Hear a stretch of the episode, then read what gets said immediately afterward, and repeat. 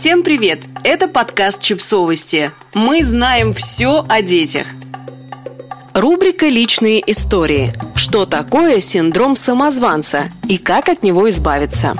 Все мы родом из детства, из семьи. Если с рождения самые близкие называли тебя белой вороной, странным, глупышкой, слабаком или неумехой, даже если это было любя и из лучших побуждений, то, скорее всего, ты со временем в это поверишь. И будешь верить даже тогда, когда другие люди будут убеждать тебя в том, что ты умный, талантливый и успешный.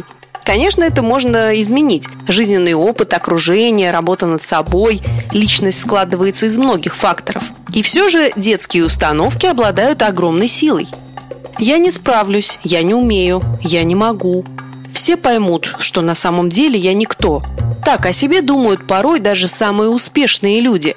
Сегодня в нашем подкасте текст психолога Юлии Петровой о самозванцах. Самозванцами не рождаются. Как и самооценка формируется, а не дается при рождении.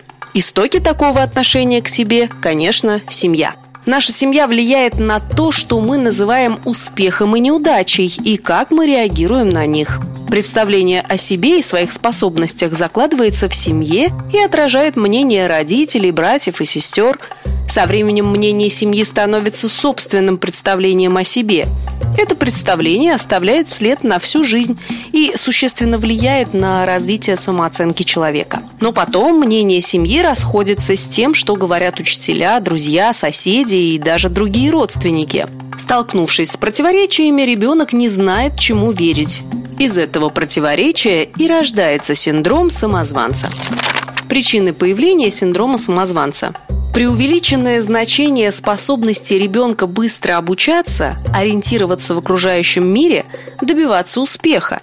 С раннего возраста ребенок усваивает, что должен быть умным, а для этого необходимо быстро все схватывать.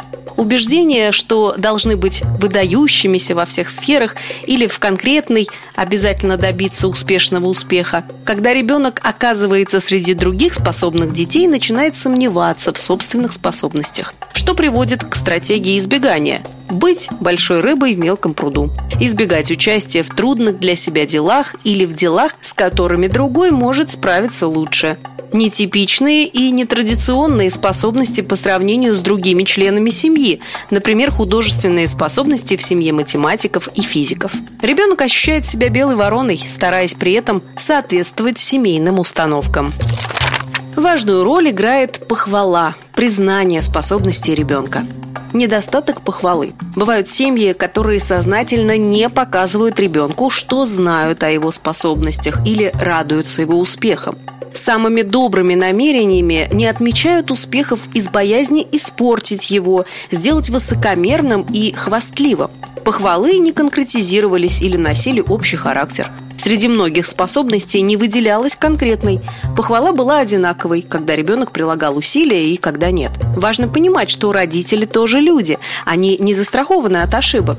Возможно, избавление от комплекса самозванца стоит начать с психологической сепарации от родителей. Подписывайтесь на подкаст, ставьте лайки и оставляйте комментарии.